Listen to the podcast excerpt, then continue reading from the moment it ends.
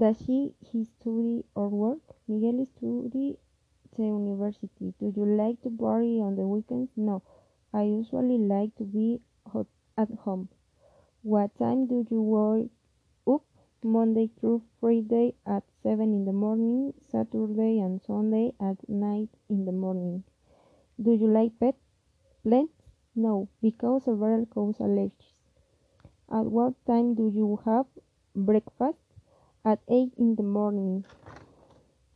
Do you know how to cook? Very little the truth. Have pets?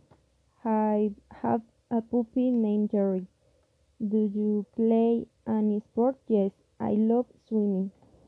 Do you clean your room regularly? Yes, every day. I like it to be in the order. What time do you sleep regularly? At 11 at night. Miguel Perez gets up and goes to bed. At 8 o'clock he has breakfast and feeds his pet. Then he leaves to house and heads to school. When school ends, he comes home and tidies up his room.